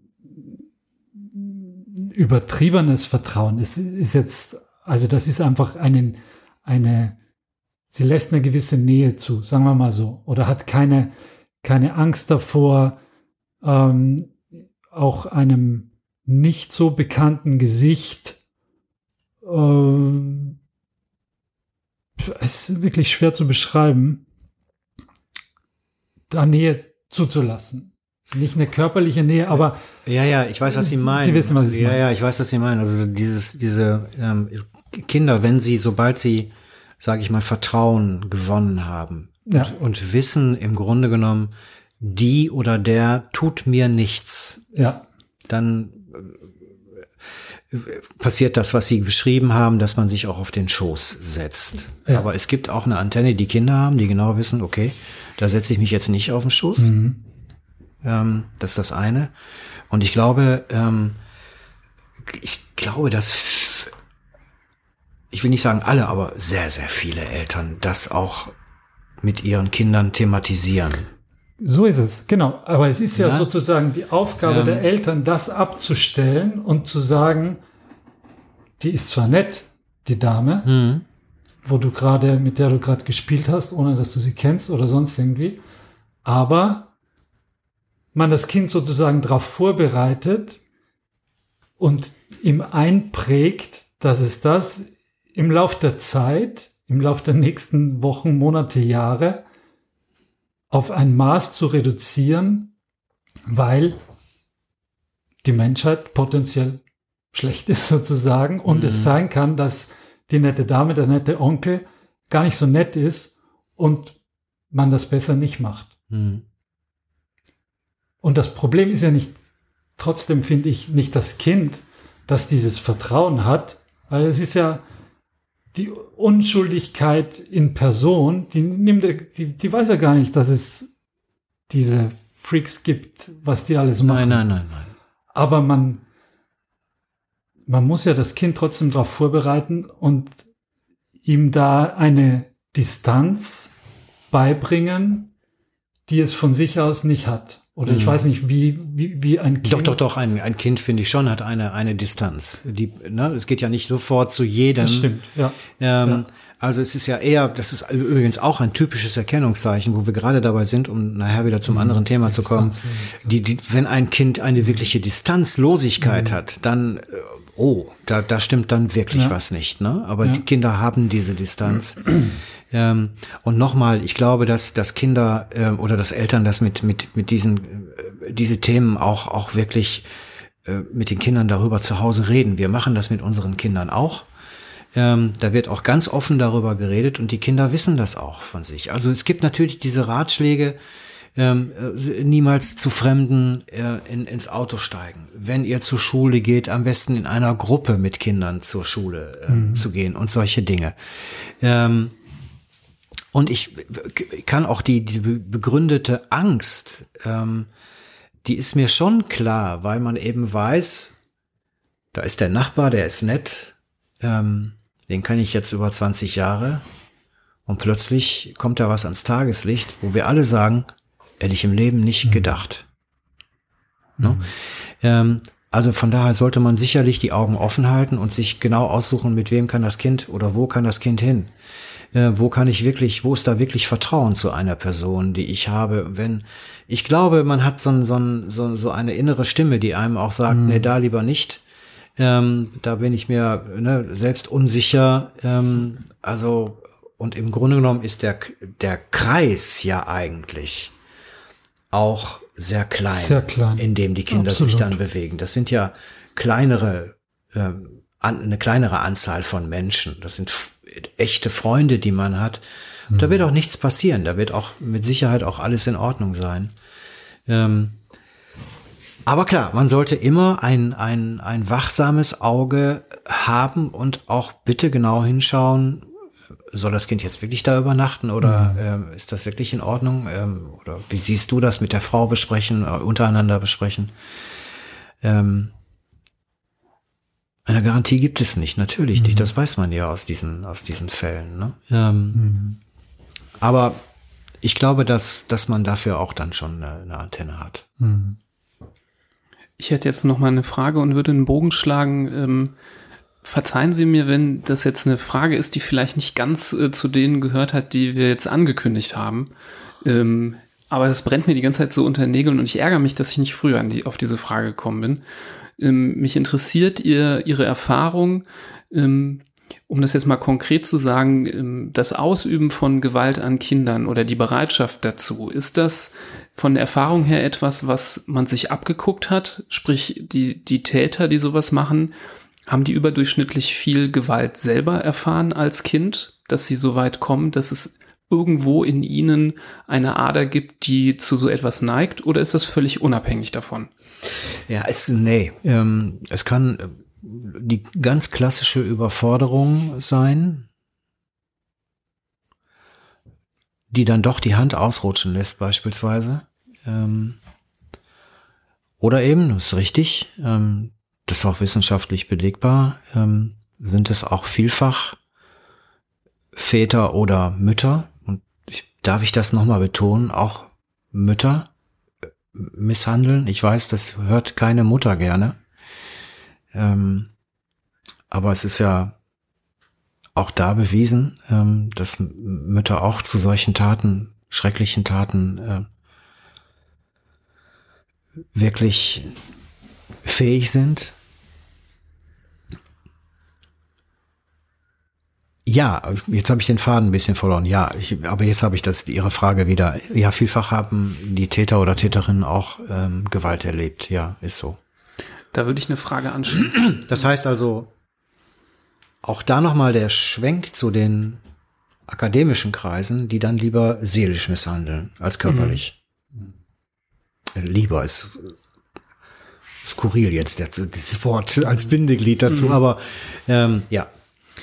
Jetzt sind wir alle Menschen. Ähm, ich finde, wir haben auch eingangs, äh, bevor wir hier das Mikro eingeschaltet haben, über Schubladen und so gesprochen. Was ist, wenn ich mich jetzt selber als Erwachsener wiederfinde in vielleicht so einer Schublade, dass ich merke, ich hatte schon Situationen, wo mir vielleicht schon fast die Hand ausgerutscht wäre, wenn ich das spüre in mir. Wir haben ja mittlerweile viele Zuhörer und vielleicht ist da jemand da draußen, der der solche Tendenzen auch manchmal fühlt und die unterdrücken muss, ähm, bevor so etwas passiert, wenn ich sowas spüre, was kann ich dagegen tun? Gibt es da auch Anlaufstellen, wo man sich melden kann? Ja, die gibt es. Also auf jeden Fall sollte man das überwinden. Auch da vielleicht ähm, die Scham davor, sich Hilfe zu holen, ähm, die sollte man auf jeden Fall überwinden. Es gibt Erziehungsberatungsstellen, es gibt auch die Kinderschutzorganisationen, es gibt die Caritas, ähm, die Diakonie, die in solchen Fällen beraten und auch Hilfe anbieten. Das findet man auch vielfach im Netz. Ähm, ich glaube, es gibt auch eine Seite, vielleicht können wir später da auch nochmal drauf verlinken. Wenn ich mich nicht täusche, heißt sie elternsein.info. Ich gucke gleich nochmal nach, dann können Sie den Hinweis da auch geben, auch da kann man sich ähm, Hilfe holen. Und sollte man auch, auf jeden Fall. Und sollte es dennoch mal vielleicht da noch der kleine Hinweis passieren, dass mir die Hand ausrutscht, weil ich selbst so überfordert war, so unter Druck war, dass ich mir nicht anders zu helfen wusste, auf jeden Fall mit dem Kind reden und sich dafür entschuldigen. Mhm. Und sagen, passiert nie mehr wieder, aber dem Kind erklären, warum es zu einer solchen Situation gekommen ist und sich auf jeden Fall beim Kind entschuldigen und es erklären. Mhm. Sollte lieber nicht passieren, aber ja. wenn es denn mal passiert. Das gleiche gilt wahrscheinlich auch dafür, wenn man merkt, äh, dass man, wie formuliere ich das jetzt, dass man Gefallen daran findet, äh, Kinder nackt zu sehen oder, oder einfach eine pädophile Ader an sich entdeckt. Auch da gibt es ja Hilfe. Um ja, es gibt ähm, kein Täter werden. Die mhm. Seite gibt es und ah, da sollte man auch draufgehen und sich Hilfe holen. Kein ah, Täter werden. Kein Täter werden. Mhm. mhm. Okay. Ich hätte, ich hätte noch einen Punkt, ähm, den ich äh, interessant finde. Ich glaube, wir sind da gar nicht so ganz genau darauf eingegangen. Seelische Misshandlungen haben Sie öfter genannt hm. ähm, als Thema. Ich glaube, wir haben nicht genug gesprochen über den Unterpunkt der Vernachlässigung, der ja auch. Ja, Vernachlässigung, Verwahrlosung genau. gehört auch dazu. Ähm, auch würde ich ähm, natürlich auch unter dem Begriff seelischer Misshandlung auch fassen, Verwahrlosung, nicht aber Vernachlässigung, ein Kind vernachlässigen, einfach überhaupt nicht mehr beachten irgendwie, ähm, ist ähm, auch eine der schlimmsten Formen, finde ich, von, von Misshandlung an Kindern. Mhm. Und auch eine, über die man wenig spricht. Wenig spricht, aber vielleicht mal auch stoßen kann, wenn man sowas äh, bemerkt, dass vielleicht da keinerlei Emotionen irgendwie übertragen werden, dass Kinder vielleicht auch mal in inadäquaten Alter über lange Zeit alleine gelassen werden, vielleicht mhm. äh, schon mit jungen Jahren irgendwie sich selber versorgen plötzlich und oder die äh, Geschwister versorgen müssen. Ja, das gibt's ja, das ja. sieht man ja schon manchmal, ja. dass dann der der äh, ähm, kleine Kinder auf einmal kochen müssen für die für die genau. anderen Geschwister. Also das genau. kann ja schon früh auch ein Problem sein, ähm, was ja mal dann doch auffallen kann. Ähm, deswegen vielleicht auch darauf noch mal noch mal eine Betonung legen. Ne? Ja, ja, findet man auch viel in Familien, äh, die die psychisch belastet sind, also psychische Probleme haben oder oder Alkohol- oder Drogenprobleme. Ja, klar. Ne? Mhm. Typische Form der Misshandlung der Kinder an Kindern ist die vernach totale Vernachlässigung, weil man sich gar nicht drum kümmern kann. Mhm. Also sehr kontroverses Thema ist das Thema Ernährung auch äh, in Zusammenhang mit Kindererziehung. Es gibt ja auch manchmal den Aspekt, wo Vernachlässigung zum Beispiel auch mit einer ungesunden Ernährung kombiniert wird. Wird das manchmal auch zu Ihnen getragen, dass gerade beim Thema schweres Übergewicht bei sehr kleinen Kindern, Nein. das wird nicht besprochen? Nein, Nein, die Fälle haben wir bisher noch nicht gehabt. Okay. Womit wir ja in der Klinik äh, immer wieder mal zu kämpfen haben, ist, wenn wir Kinder sehen, die krank gemacht werden oder die, ja, wo, wo es vielleicht dieses ähm, sogenannte Münchhausen bei Proxy-Syndrom ähm, da kommen wir ab und zu mal damit in Berührung. Sie wahrscheinlich. Ja, wir haben das Thema, ja, es ist mal an uns herangetragen worden. Es liegt bei mir schon seit langem ähm, auf dem Schreibtisch. Ich bin dankbar dafür eigentlich, dass Sie das Thema ansprechen, weil das eigentlich auch nie ein Thema ist. Mhm. Ähm, auch so ein Tabuthema. Ist auch ein Tabuthema, ja. Ich denke, wir müssen das einmal ähm, definieren und nochmal erklären. Ja, das also das ist, ist, ist. Eine, eine, Form der Kindesmisshandlung, die darauf beruht, dass eine nahestehende Person, meistens ist es die Mutter, ähm, definitiv, bei einem Kind Anzeichen einer Krankheit einfach vortäuscht oder aktiv auch erzeugt. Ähm, ganz perfide finde ich das. Ähm, um es dann wiederholt, sagen wir mal, zu, zu einer medizinischen Abklärung vorzustellen. Ich habe, es gibt dazu einen Fall, also benannt ist es nach diesem Lügenbaron, ne, Münchhausen. Hieronymus Karl Friedrich von Münchhausen, so hieß er. Ähm, ich habe einen krassen Fall seit längerem auch schon hier auf dem Tisch liegen. Und ähm, weil es dazu die Empfehlung einer, einer befreundeten Journalistin, Journalistin gab, die sagt, du Mensch Rainer, ist das, wäre das nicht ein Thema für euch auch? Also, äh, man liest wenig darüber. Es ist auch, das muss man auch sagen, es ist wenig erforscht. Mhm. Es gibt keine, kaum, eigentlich gar keine Forschung dazu. Es gab eine Stelle bei der, im Bereich Forschung bei der Charité Berlin. Da hat sich ein Arzt damit befasst, die ist dann aber eingestellt worden und sie hat mir dann die, die Adresse von diesem Arzt geschickt und hat gesagt, hast du nicht mal Lust, dich mit dem zu unterhalten? Da bin ich und, und sind wir aber bisher noch gar nicht zugekommen. Ähm, also wie gesagt, dieser, dieser Fall, den ich hier auf dem Tisch habe, den sie da mitgeschickt hat, da war eine, ist es eine Mutter? Ähm, zugetragen hat sich das zwischen 2010 und 2016, die also Arztberichte gefälscht hat, den Medizinern falsche Krankheitsbilder ihrer Kinder geschildert hat, von Hüftschäden über Rheuma, Asthma bis hin zu Blut Ergüssen und Glasknochenkrankheit, die ihre Kinder gezwungen hat, sich in den Rollstuhl zu setzen und zu bewegen. Ähm, bis dann irgendwann ähm, ein Kind wohl geredet hat. Und dann ist das Verfahren ähm, angestoßen worden und ist auch aufgeflogen worden und die hat sich einfach die dadurch der hat es sehr professionell gemacht, 140.000 Euro an Sozialleistungen oh. erschlichen. Mhm. Daher weht Wind. Mhm. Genau. Okay. Ähm, also ähm, ein für mich ein Phänomen und eine auch besonders perfide Form der, der Kindesmisshandlung, weil man ja auch weiß, es gibt Mütter, die ihren Kindern, glaube ich, Kot eingespritzt haben und, und, und. Also es gibt mhm. die grausamsten Fälle. Ähm, aber ich muss auch ehrlich sagen, ich habe mich noch nicht lange genug damit mhm. beschäftigt. Aber es liegt auf dem Tisch. Ähm, ich mhm. wollte mich immer mal da ähm, hineindenken und vielleicht auch mal mit diesem Arzt Kontakt aufnehmen. Aber ähm, wie gesagt, bisher ist es, noch nicht dazu gekommen, aber es ist grausam. Mhm. Das ist äh, sicherlich sehr, sehr, sehr schwierig zu erkennen für, ähm, sagen wir mal, auch Nicht-Mediziner. Für die Mediziner selber ist es schon sehr schwierig zu erkennen. Nicht ohne Grund gibt es das sehr häufig und auch da würde ich mal, ohne mit diesem Arzt gesprochen zu haben, äh, erwarten, dass er sagt, dass es da eine hohe Dunkelziffer auch geben wird. Ähm, für uns bekannterweise gibt es, gibt es so Warnsignale, auf die wir manchmal achten müssen. Sehr, sehr häufige Arztwechsel sind so, so Themen ähm, wo wir hellhörig werden müssen. Ja, es ist das sogenannte Doctor Hopping. Ne? Genau, ähm, genau. Mh. Hm. Wenn dann vielleicht der eine eben nicht mehr die äh, da anspricht, dann einfach zum nächsten mhm. zu gehen. Ähm, das, ähm, der hilft häufig dann unter den Ärzten einfach mal den Kontakt herzustellen und nochmal nachzufragen, wenn man da irgendwie einen Verdacht hat.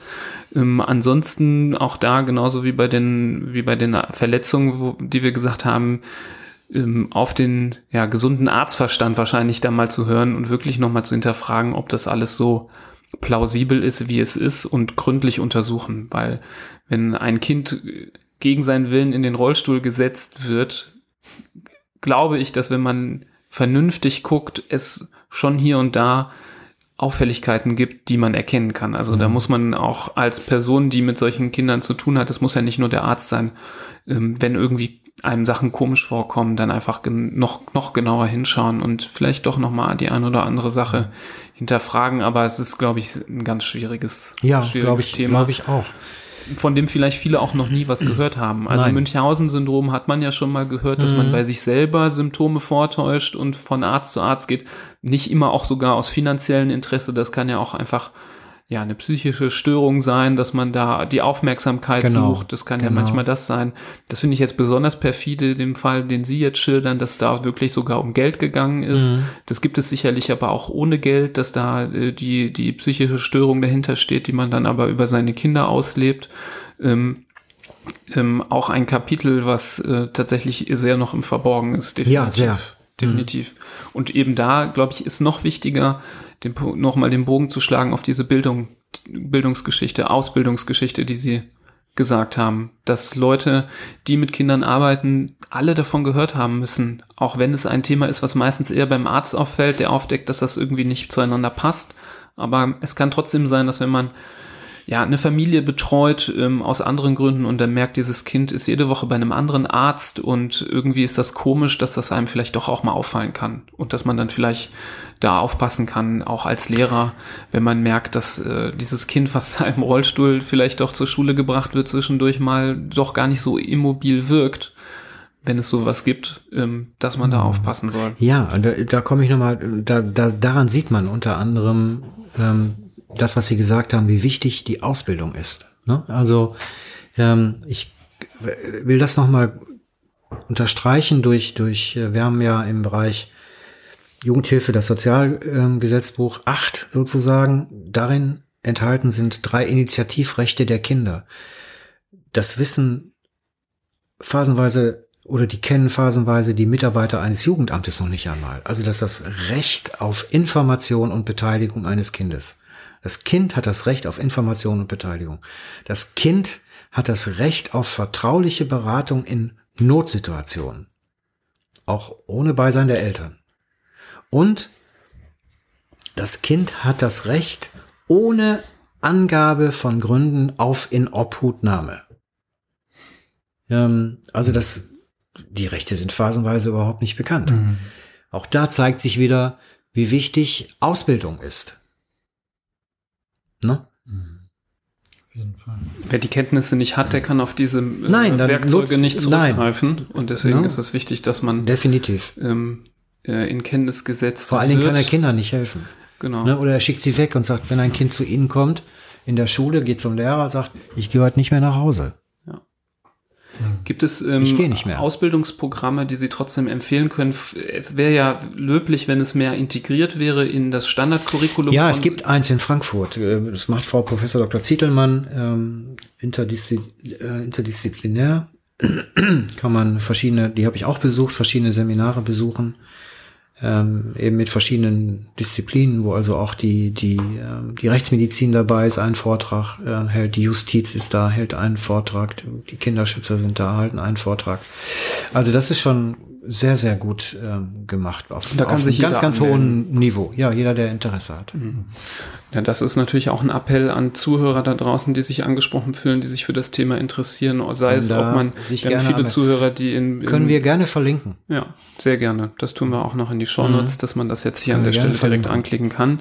Ähm, muss ja nicht nur immer ein Kindergärtner sein, der hier zuhört oder eine Lehrerin, sondern das kann ja auch ähm, ein interessiertes Elternteil sein. Wieso genau. auch nicht? Also das, ich glaube, dieses Wissen schadet niemanden und nein, äh, nein. hilft allen, wenn man sich das aneignet. Hm.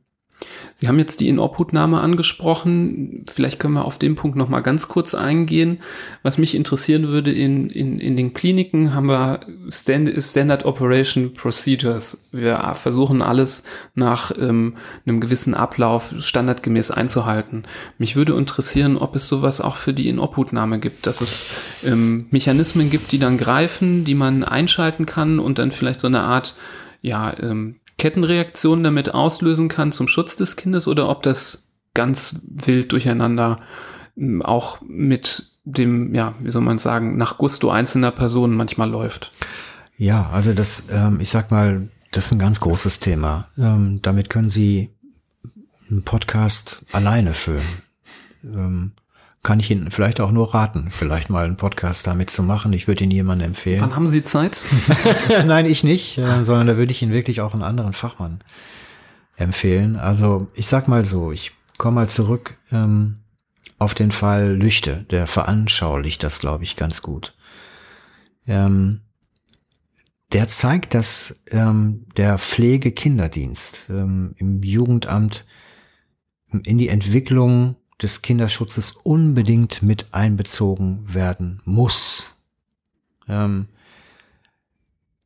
und da sind eben besonders kritisch solche Fälle ähm, zu prüfen, bei denen ein ne, oft schon seelisch vorgeschädigtes Kind erziehungsunfähige Eltern ähm, bei deren Bekannten oder in Verwandtschaftspflege aufwachsen soll. Also wo die Inobhutnahme erfolgt und man sagt dann, du gehst zum zu den irgendeinem Verwandten. Das hat Lüchte, Lüchte sehr deutlich gezeigt. Und ähm, im, im, NRW verfügt man im Pflegekinderwesen über eigentlich sehr vorbildliche Konzepte, sowohl zur vorläufigen Unterbringung als äh, und, und therapeutischen Diagnostik wie auch zur Anbahnung und, und Begleitung der Pflegekinderschaft. Allerdings muss ich sagen, ähm, gibt es keine standardisierten Verfahren. Gibt es nicht. Ähm, und damit komme ich dann auch gleich zu der zu der Empfehlung, falls Sie darüber mal einen Podcast machen wollen, vorbildlich hier in, in, äh, in Nordrhein-Westfalen arbeitet das, das ähm, ähm, Caritas Kinderheim in Rheine mit seiner therapeutischen Übergangshilfe. Mhm. Das Kind kommt erst dorthin, dann wird mit dem Kind gearbeitet und dann wird entschieden, was ist richtig fürs Kind. Also diese, man hat dort, die ich jedem wünsche und rate, diese kindzentrierte Perspektiven, Perspektive. Das reden, deswegen reden wir auch immer gerne, wenn es um Kinderschutz geht, dann bitte einen kindzentrierten Kinderschutz. Ähm, ich weiß nicht, ob ich das am Anfang schon gesagt habe, dass man, dass wir immer wieder erleben, dass man sich zu sehr mit dem Leid der Eltern identifiziert, dass Familien da werden ja Millionen investiert, ähm, die sogenannte Hilfe zur Erziehung. Also man identifiziert sich mit, den, mit dem Leid, mit der Lebensgeschichte der Eltern und das Kind fällt hinten runter. Es wird gar nicht mehr gesehen. Mhm. Und davon müssen wir weg und, und sagen, es, es geht vorrangig immer um das Kind. Und nur um das Kind und um sein Wohl. Allein darum geht es. Was ich mir schon nach Ihren ersten beiden Sätzen, die Frage, die ich mir da gestellt habe und die seitdem immer wieder hochkommt, und das ist irgendwie weniger eine Frage, sondern mehr eine Befürchtung, ob das Ganze fast so ein Kampf gegen Windmühlen ist. Ob, egal, ob es jetzt die Politik ist oder die, je kleiner die Kreise sich ziehen bis hin zum Jugendamt vor Ort oder ob es jetzt der Bundestag ist oder in Berlin oder sonst irgendwie, wie, wie viel Möglichkeiten schätzen Sie bleiben ungenutzt oder, oder lassen, lassen sich noch nicht umsetzen, weil das viel besagte System einfach so starr ist und so und sich nicht auf das, auf das Kind zentrieren kann, sondern, wie Sie sagen, auf die Familie oder auf die Täter vielleicht oder auf die äh, Täterprävention, was natürlich dem Kind dann im Endeffekt zugute kommt. Aber, aber sind Sie, sind Sie zufrieden mit dem, was, was sich umsetzen lässt? Nein. Nein. Eindeutig nein. Ja. Ähm, äh, ich sag mal so, ähm, es gibt einen Satz von Frau Professor Dr. Zittelmann, der heißt, Kinderschutz ist ein Zukunftsprojekt. Mhm. Diesen Satz hole ich mir immer wieder in mein Gedächtnis. Ich habe in den vergangenen Tagen einen offenen Brief verfasst für den, für den Kinderschutz. Und der fängt an mit dem Satz, man könnte verzweifeln jeden Tag. Und er endet mit diesem Satz, man könnte verzweifeln jeden Tag. Ähm, ich glaube, man darf nicht aufgeben. Wenn man aufgibt, dann äh, geht das zu Lasten der Kinder. Mhm. Eindeutig. Ähm, und dafür sind wir ja alle unterwegs. Alle, die es gut und richtig meinen. Ähm, und da Kinderschutz ein Zukunftsprojekt ist, hat man auch die Kraft dann jeden Tag irgendwie weiterzumachen mhm. und nicht aufzuhören. Ähm, und das ist auch etwas, was ich mir, ähm, glaube ich, jeden Tag in den Kopf ähm, hämmere, wenn man auch, ja, äh, wir müssen wissen Sie, wir reden, wir haben immer noch zu viel Täterperspektive. Wir haben zu wenig Betroffenenperspektive. Mhm. Und wir müssen die Geschichten erzählen, jeden Tag. Eben zwei Beispiele von den Kindern, die aus der Toilette trinken müssen, weil zu Hause kein Waschbecken ist und sie ansonsten verdursten würden. Oder von dem Kind, das zu Hause in der Unterhose einkotet und zur Strafe man ihm diese eingekotete Unterhose auszieht und über den Kopf zieht. Wenn Sie diese Geschichten hören, dann hören Sie nicht auf, ähm, dafür zu kämpfen. Ähm, natürlich kann man manchmal verzweifeln. Man könnte verzweifeln jeden Tag, aber das tun wir nicht. Und deswegen, deswegen sind wir, sind wir unterwegs ähm, und versuchen irgendwie jeden, jeden mit dem, was in meiner kleinen Macht steht, ähm, zu überzeugen. Ich bin ein, eine kleine Stellschraube von vielen, aber an dieser Schraube drehe ich. Punkt.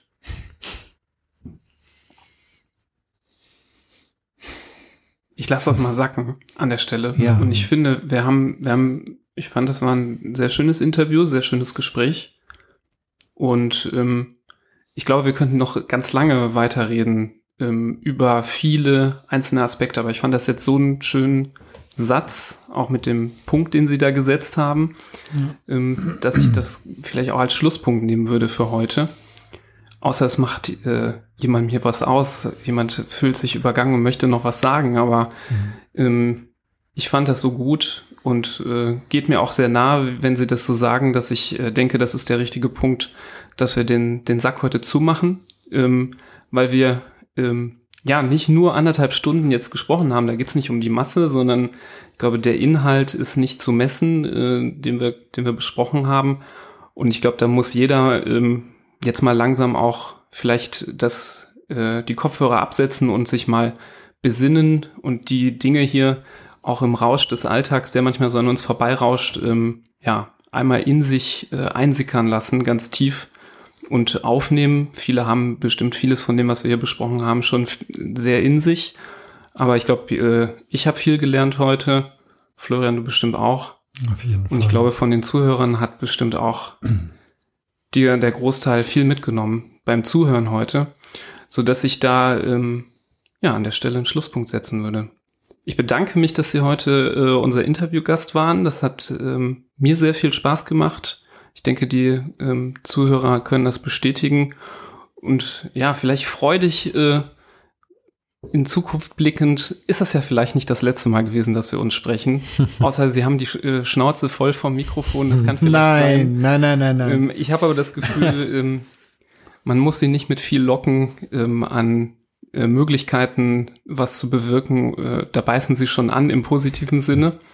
Vielleicht können wir sie noch mal gewinnen für also, ein Thema. Gerne. Und ich sage ähm, auch Danke. Ich habe, glaube ich, noch nie zwei so netten Kinderärzten gegenüber gesessen und mit ihnen geplaudert oder geredet. Also auch danke dafür, dass sie sich das Thema ausgesucht haben und ähm, das dann mit diesem Podcast auch wirklich zum Thema machen, ist großartig. Danke. Ich bin froh, dass wir sie, dass wir sie ausgewählt haben dafür. Da bin ich mir, wir kannten uns ja nicht vorher. Ähm, ich hatte jetzt keine, keine Unruhe deswegen, weil wir hatten ja mal telefoniert, da habe ich schon gemerkt, dass, äh, dass das ein ganz äh, interessantes Gespräch wird. Und ich bin froh, dass es genau so geworden ist, glaube ich, wie wir uns das erhofft haben, nämlich ein ganz respektvoller, aber doch fast schonungsloser Umgang mit, mit diesem Thema, das viel zu oft ein Tabuthema ist, in all seinen möglichen Facetten. Wir könnten da, wie Nibras gesagt hat, wir könnten noch ganz lang drüber sprechen. Ähm, aber an dieser Stelle hauptsächlich mal vielen Dank. Bitte, bitte. Am Ende in der Folge mache ich normalerweise ein bisschen Werbung, das spare ich mir heute. Ich würde wirklich nur jeden bitten, der dieses Thema so wichtig findet wie wir drei jetzt hier am Tisch, dass er ähm, diese Folge weiterleitet an andere Interessierte, ähm, sei es Eltern, sei es andere Personen, die in irgendeiner Form mit Kindern in Kontakt stehen. Ähm, weiterschicken, empfehlen, dass man mal reinhört. Ähm, damit hat man auch schon was getan.